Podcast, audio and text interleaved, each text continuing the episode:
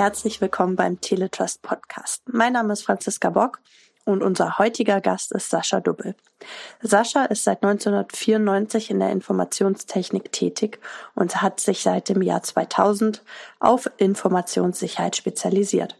Er hat unter anderem in Unternehmen wie McAfee und Palo Alto Networks gearbeitet. Bei Lacework, seinem jetzigen Arbeitgeber, betreut er heute Partner und Technologieallianzen in Zentraleuropa. Seit neun Jahren liegt sein Schwerpunkt auf KI-basierten Cybersecurity-Lösungen. Er ist seit 2007 Teletrust Informations Security Professional, also TIS, Absolvent und aktives Mitglied der Community. Ebenso ist er in den Arbeitsgruppen Recht, Stand der Technik und in der Arbeitsgruppe Cloud Security aktiv. Das ist unter anderem auch das heutige Thema Cloud Security. Viel Spaß bei der Folge. Herzlich willkommen im Teletrust Podcast, Sascha. Danke für die Einladung. Ich würde sagen, wir starten direkt rein in das Thema Cloud Security und vielleicht magst du uns da mal ein bisschen abholen, diejenigen, die vielleicht auch noch nicht ganz in dem Thema drin sind, mal so einen kurzen Overview geben, womit sich Cloud Security eigentlich ganz genau beschäftigt. Hm. Wenn man ja, das so in drei Wörtern zusammenfassen kann. Cloud Security beschäftigt sich mit der Absicherung von Daten, Infrastrukturen, Arbeitslasten, die in der Cloud ausgeführt werden. Und Cloud Security geht idealerweise auch Hand in Hand mit der Softwareentwicklung, um Risiken bereits bei der Erstellung von Softwarecode auszuschließen und qualitativ guten und sicheren Programmcode zu erstellen. Die Methodik ist unter dem Begriff DevSecOps, also Development Security Operations, zusammengefasst und ist ein geflügelter Begriff in dem Umfeld. Cloud Security erfordert ein kulturelles Umdenken, weil wir Security eben schon ganz früh in der Softwareerstellung implementieren wollen. Das Gute ist dabei, wir können Cloud Security mit den richtigen Security-Lösungen heute in einem hohen Maß auch automatisieren. Ich habe mich natürlich auch auf die Recherche begeben, was Cloud Security genau ist.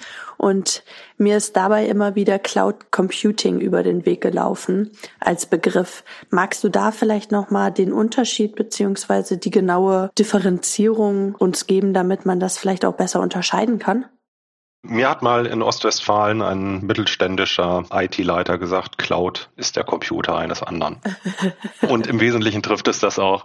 Cloud Computing bedeutet, ich nutze die Infrastruktur oder Software oder Plattformen aus einem Internet verbundenen Rechenzentrum eines externen Dienstleisters, in der Regel auf virtualisierten Systemen, die auf gemeinsamer Hardware genutzt werden und dann logische Netzwerkseparation erlauben. Das heißt, ich habe eine eigene Umgebung, sie ist allerdings virtuell meine eigene. Ähm, der Vorteil ist, ich kann im Cloud Computing dynamisch Systemcluster aus mehreren hundert Nodes zur Spitzenlastabdeckung betreiben und automatisiert auch die Kapazität wieder runterfahren, wenn die Ressourcen nicht benötigt werden. Und damit kann ich enorm viel Geld einsparen. Möchte ich Spitzenlasten im eigenen Rechenzentrum abgedeckt wissen, dann muss ich halt sämtliche maximale Hardware auch beschaffen, betreiben. Ich muss mich um die Sicherheit kümmern und Cloud Security ist hier natürlich eine deutliche Erleichterung und bietet Kostenoptimierungsmöglichkeiten. Das Ganze unterteilt sich dann noch in unterschiedliche Spielarten. Es gibt also fertige Software, die in der Cloud betrieben wird und die ich als SaaS-Lösung nutzen kann und dann einfach dort die Software fertig verwende. Da gibt es Customer Relationship Lösungen zum Beispiel, die marktführend sind wie Salesforce oder es gibt auch Infrastructure as a Service. Das sind dann die bereitgestellten Plattformen der Cloud Service-Provider wie Amazon, Azure und Google oder Plattform as a Service, wenn ich halt einen weiteren Abstraktionslayer darüber habe und dann in einer Plattform vielleicht meinen Code laufen lasse, um mich da, um die darunterliegende Technik nicht weiter auseinandersetzen zu müssen. Das hört sich ja jetzt erstmal an, als sei das die Lösung für alles. Aber es gibt ja bestimmt auch gewisse Risiken, wenn man das jetzt von der systematischen Betrachtung aus oder aus dem Blickwinkel betrachtet. Welche Risiken gibt es denn bei der Nutzung von Cloud-Diensten? Mhm. Es gibt natürlich Risiken, die wir betrachten müssen. Und in der Cloud-Nutzung, wenn wir jetzt selber unsere eigene Infrastruktur bei einem Cloud-Provider nutzen wollen, das heißt unsere Softwareprojekte in die Cloud reinbringen, vielleicht mit Technologien wie Container, Workloads oder Kubernetes-Clustern arbeiten, da muss ich mir natürlich vorher Gedanken machen, ist der Anbieter per se geeignet, um meine Datenverarbeitung sicher durchzuführen? Durchführen. Die großen global agierenden Hoster sind da in der Regel hochzertifiziert und können dann halt auch mit zum Beispiel dem C5-Kriterienkatalog punkten. Das muss berücksichtigt werden. Also der Cloud-Anbieter muss in meiner Supply Chain bewertet werden. Ich habe natürlich auch durch diese Skalierungsmöglichkeiten mitunter eine ungewollte Vervielfachung meiner Angriffsoberfläche. Denn wenn ich jetzt einen verwundbaren Service 100 Mal laufen lasse, dann wird auch meine Angriffsoberfläche natürlich 100 Mal so groß. Das heißt, Misskonfigurationen müssen frühzeitig identifiziert werden, damit sie aufgrund des hohen Automatisierungsgrades eben nicht zu einem großen Problem werden. Idealerweise prüft man so etwas dann auch kontinuierlich. Man schaut also fortlaufend nach, ob die Einstellungen gut und richtig sind, so wie sie eben aus der Sicherheitsperspektive empfohlen werden, auch durch unterschiedliche Frameworks.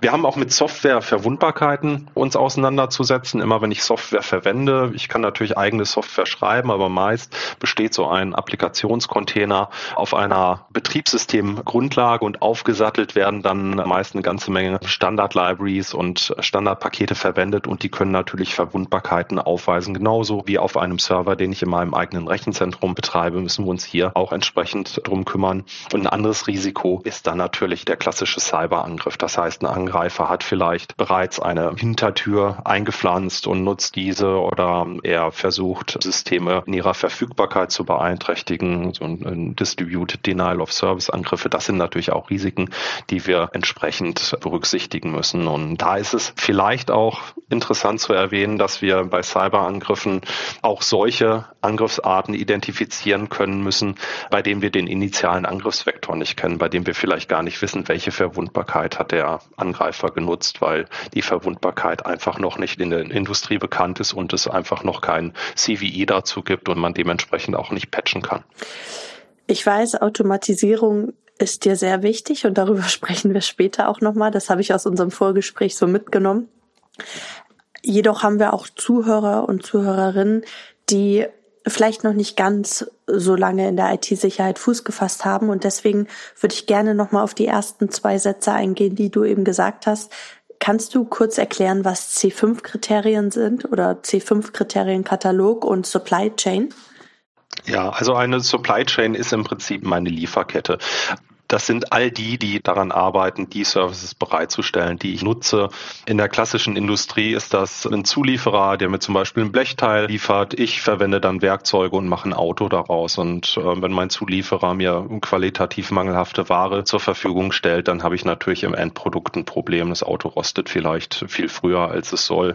Und genauso ist es halt auch in der Cloud Security. Und es gibt einen Cloud Security Kriterienkatalog, den das BSI schon schon seit einigen Jahren bereitstellt und der liefert sehr geeignete Prüfkriterien, um seinen Cloud Service Provider zum Beispiel im Hinblick auf seine technischen und organisatorischen Maßnahmen hin zu überprüfen und eben zu schauen, wenn ich jetzt meine Daten ihm anvertraue, wie sicher ist denn sein Rechenzentrum überhaupt? Welche eigenen Qualitätsstandards setzt er? Welche Security Frameworks unterstützt er? Vieles leitet sich aus ISO 27000 001 hier ab.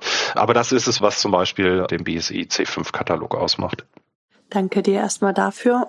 Wie können wir jetzt das Ganze mit Cloud Computing in Hinblick auf die IT-Sicherheit sehen? Wie wird das Ganze eingesetzt im Bezug der IT-Sicherheit in dem Riesenthemengebiet? Das ist ein guter Punkt.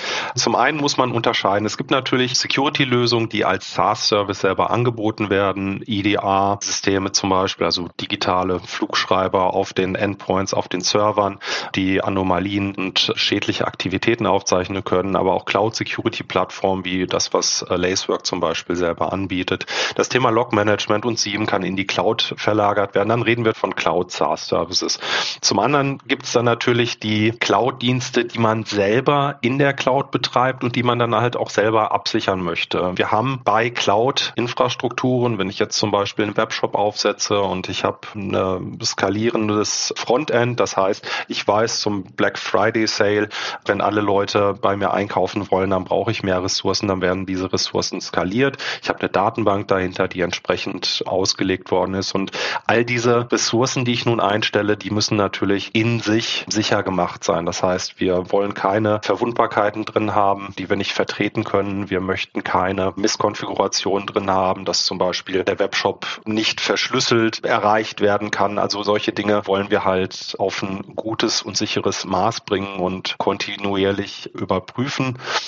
Ja, klassische Lösungen, die man in der Vergangenheit genutzt hat, sind in der Cloud leider nicht immer adäquat zu nutzen. Das heißt, all das, was ich aus dem Desktop- und Serverumfeld kenne, Antivirusprogramm, IDA-Lösungen und Personal Firewalls sind hier einfach in der Art und Weise, wie sie bedient werden, nicht zu nutzen. Und in der Regel halten sie auch mit dieser hohen Dynamik der Cloud-Architektur nicht stand. Wenn ich auf einmal 15 neue Systeme einstelle und man stelle sich vor, man müsste wegen dem Virenscanner das System dreimal neu rebooten, bevor es in meine Produktionsumgebung eingefügt werden kann, dann wäre das schlicht und ergreifend nicht machbar. Und da brauchen wir eben zeitgemäße Lösungen, die genau für diese Anforderungen gemacht sind. Jetzt hast du es mir schon nahezu in den Mund gelegt. Was sind denn zeitgemäße Lösungen?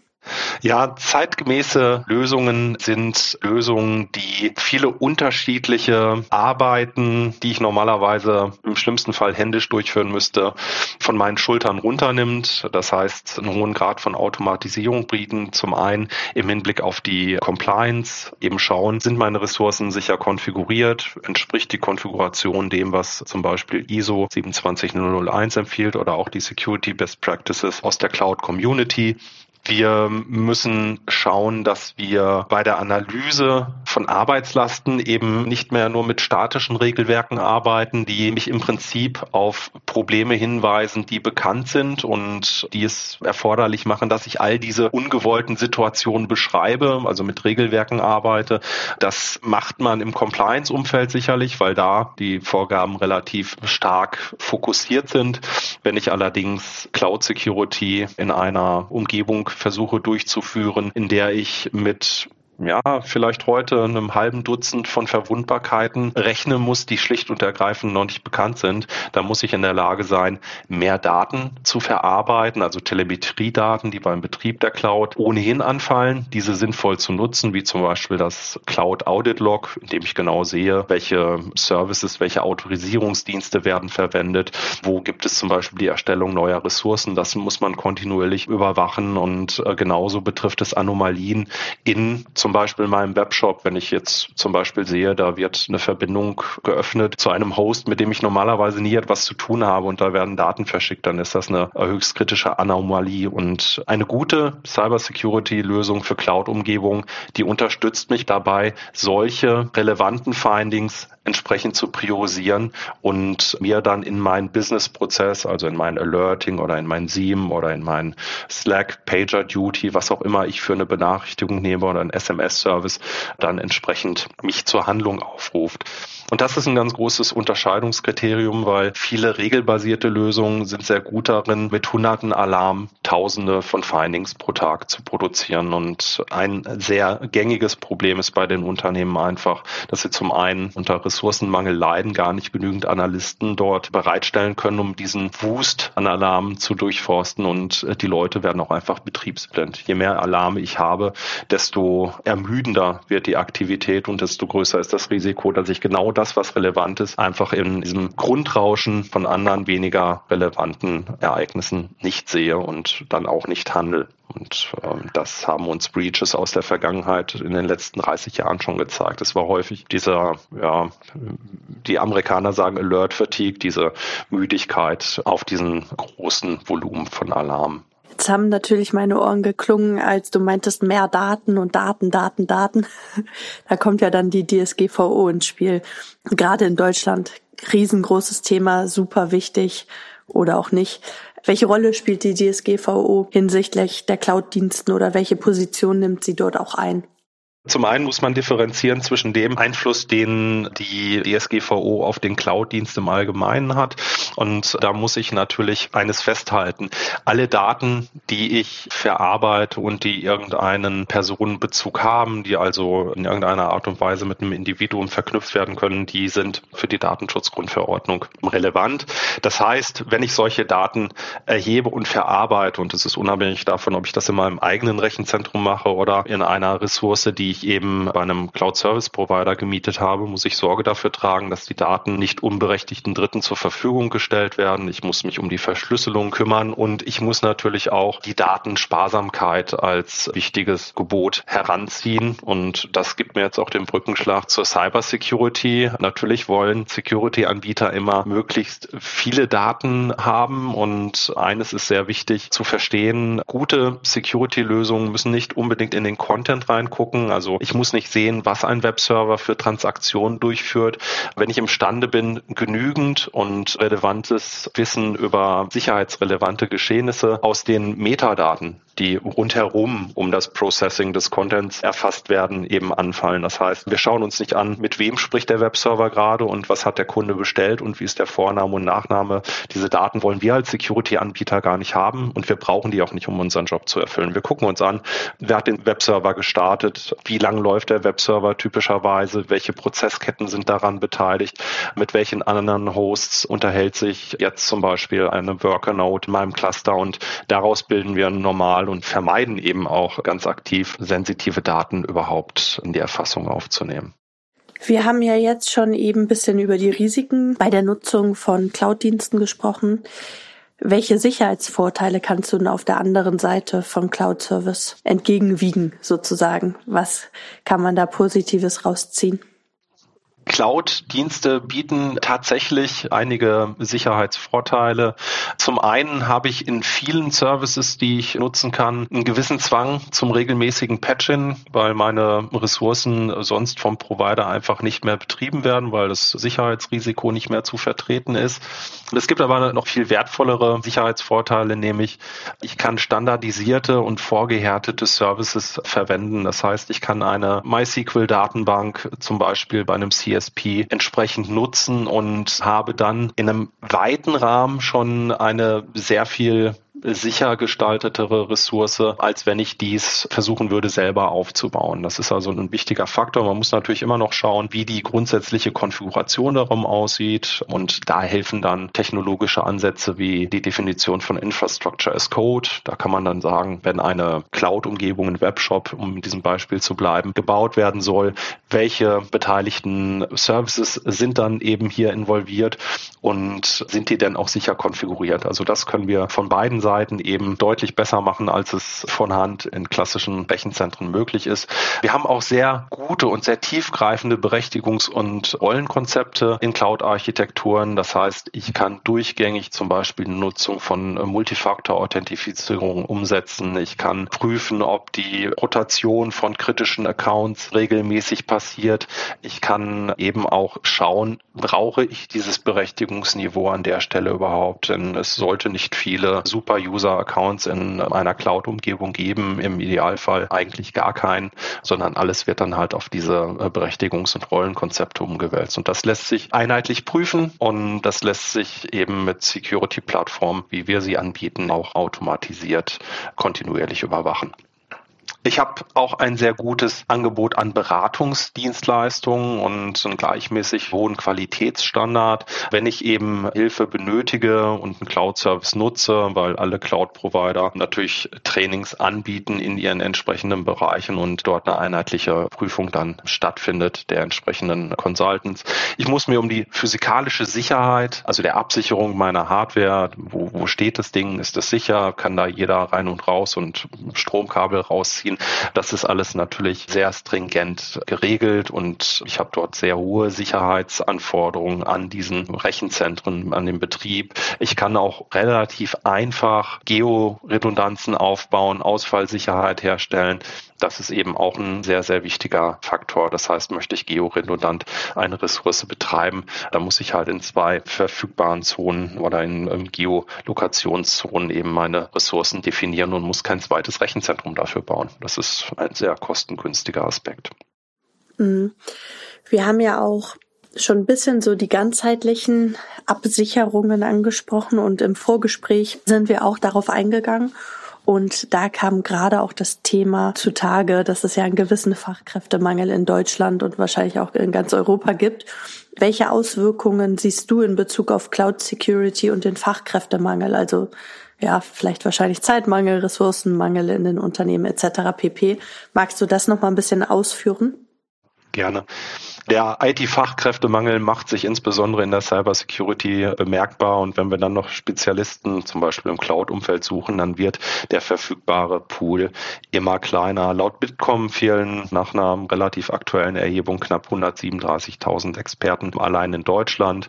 Unternehmen haben häufig mit sehr vielen Fehlalarmen zu kämpfen. Das hatte ich schon mal angesprochen. Das Wichtige geht in der Fülle der Alarme einfach unter. Und das setzt Unternehmen unter Druck, eben viele Dinge zu automatisieren. Und dazu gilt eben auch die Automatisierung in der Cloud Security, um den Mangel an Personal zu kompensieren. Und dazu gehört es halt auch, möglichst den Scope der verwendeten Security Tools, die ich habe, möglichst zu konsolidieren, damit ich nicht im Worst Case fünf Security Tools verwende, die fünf Administratoren oder Security Analysten dann tagtäglich binden. Das funktioniert einfach nicht, das skaliert nicht. Und die Notwendigkeit, Automatisierung zu nutzen, ist ein sehr wichtiger Treiber für unsere Kunden in Deutschland, Österreich und der Schweiz, um hier vielleicht auch umzudenken und die Prioritäten hinsichtlich Automatisierbarkeit von Security voranzutreiben. Wir sind ja eben schon mal auf den Kriterienkatalog eingegangen.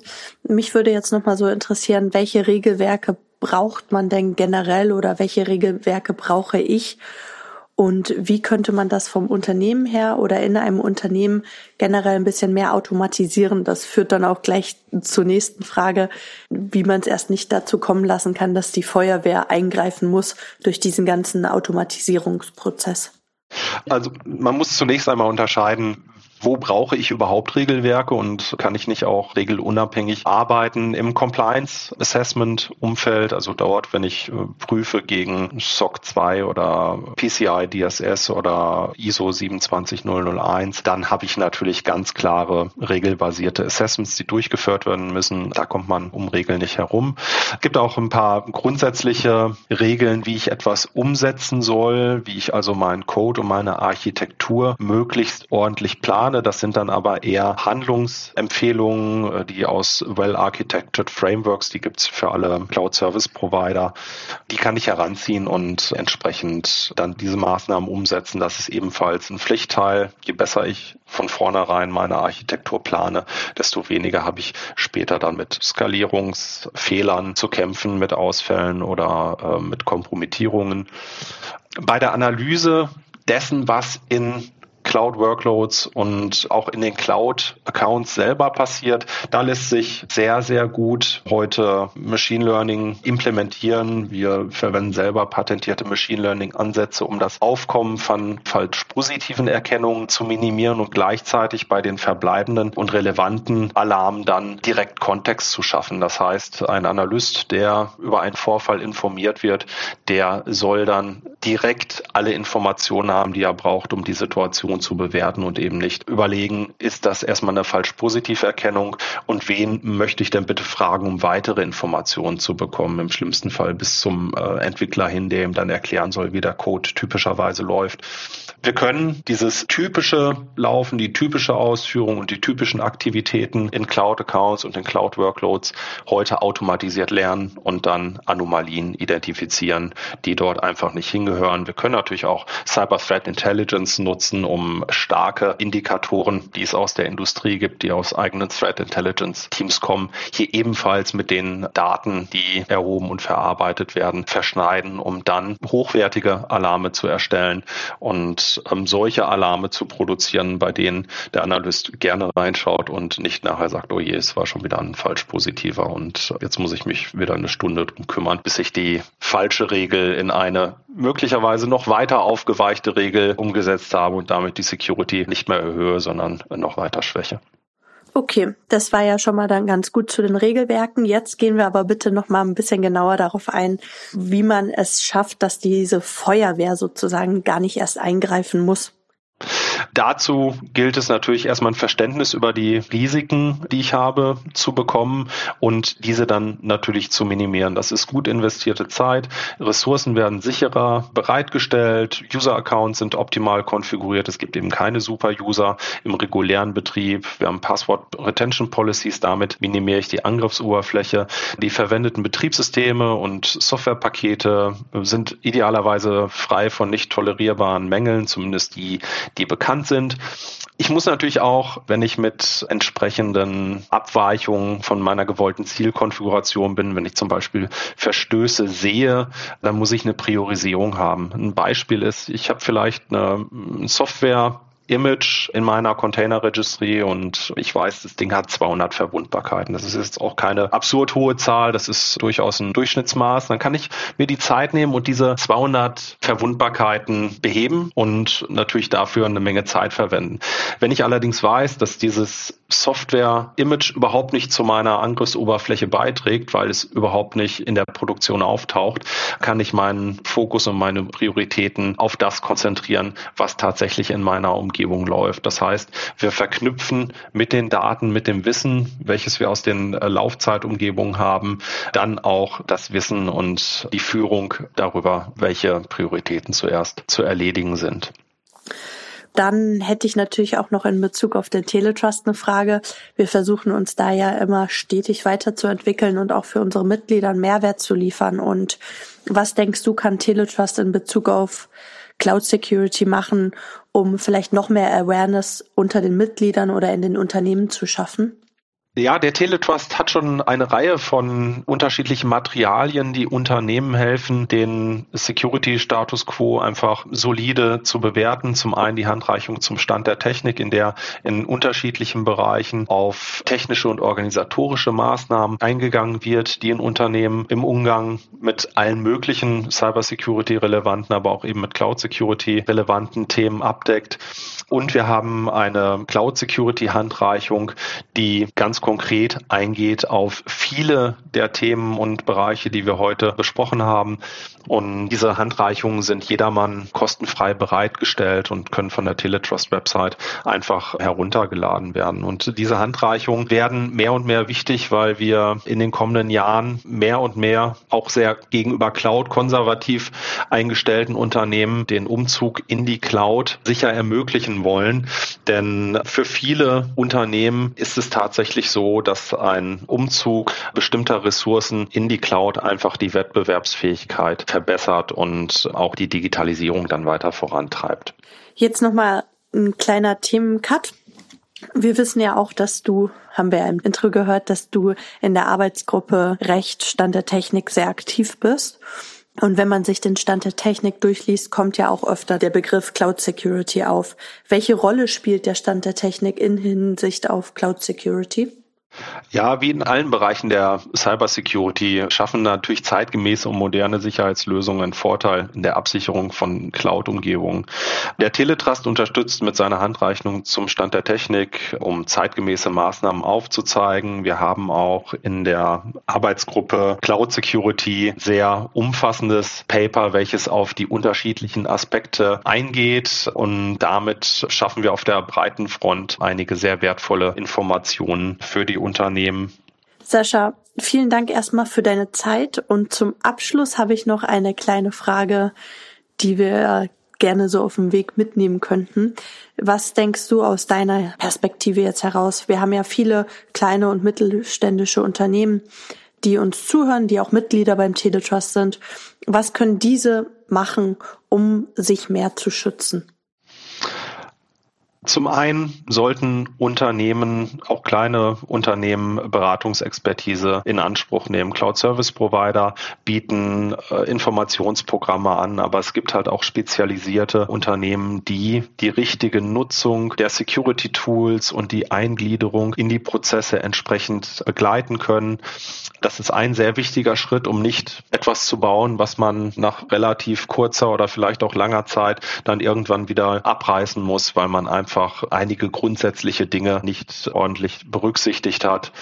Eine Empfehlung ist auch zu überlegen, ob ich das, was ich baue, in einer Art und Weise gestalten kann, dass ich es auch in anderen Cloud-Service-Umgebungen abbilden und betreiben kann. Das heißt, weniger Abhängigkeit auf einen bestimmten Anbieter schaffe und vielleicht auch wegkomme, dann bestimmte Security-Tools nur eines Anbieters zu verwenden und dann in Zugzwang gerate, falls ich aus welchen Gründen auch immer all meine Applikationen jetzt einem anderen Provider betreiben möchte. Ein Punkt, der in der Diskussion, im Dialog mit CISOs häufig zutage kommt, ist, wenn wir sicher Softwareprojekte in die Cloud bringen wollen, ist das Thema DevSecOps-Kultur ein sehr wichtiger Punkt. Und hier müssen wir schauen, dass wir keine Fronten aufbauen zwischen den klassischen Security-Teams und den Developern, die nun ganz anders, viel schneller, als es damals in monolithischen Umgebungen der Fall war, ihre Applikation releasen wollen und dann letztendlich sich vielleicht Probleme dort einbauen. Das heißt, die sichere Erstellung von Code, die muss sehr frühzeitig beginnen und die Kultur darum liegt darin, dass wir alle Teilnehmer darin befähigen, das Beste aus dem Security-Aspekt zu schaffen und am Ende des Tages zu der Position gelangen und zu dem Standpunkt gelangen, dass gute und gut umgesetzte Security nicht mehr kostet, sondern am Ende Kosten spart, Ärger spart und es ermöglicht einfach schnellere Innovationszyklen um umzusetzen. Und ein anderer Punkt ist eben, Cloud-Infrastrukturen sollten immer mit zeitgemäßer Technologie, mit einem hohen Automatisierungsgrad kontinuierlich überwacht werden. Die Zeiten, dass man Compliance Assessment alle zwei Jahre durchführt, sind in Anbetracht der Bedrohungslage schlicht und ergreifend nicht mehr zeitgemäß. Es hilft den Unternehmen auch deutlich einfacher durch einen Compliance Audit durchzugelangen, wenn ich im Prinzip die ganze Zeit, die ganzen zwei Jahre fortlaufend immer wieder Unzulänglichkeiten in meinen Konfigurationen, in meinem Setup direkt behebe, als dann auf den großen Tag zu warten und eine riesengroße Liste von Dingen zu bekommen, die abgestellt werden müssen. Dann wieder, ja, wie die Feuerwehr dort hinterher renne, um dann nach zwei Jahren wieder von vorne anzufangen. Da kann man sich viel Zeit und Mühe sparen, wenn man das Ganze einfach kontinuierlich Tag für Tag im bestmöglichen Sicherheitsstand hält.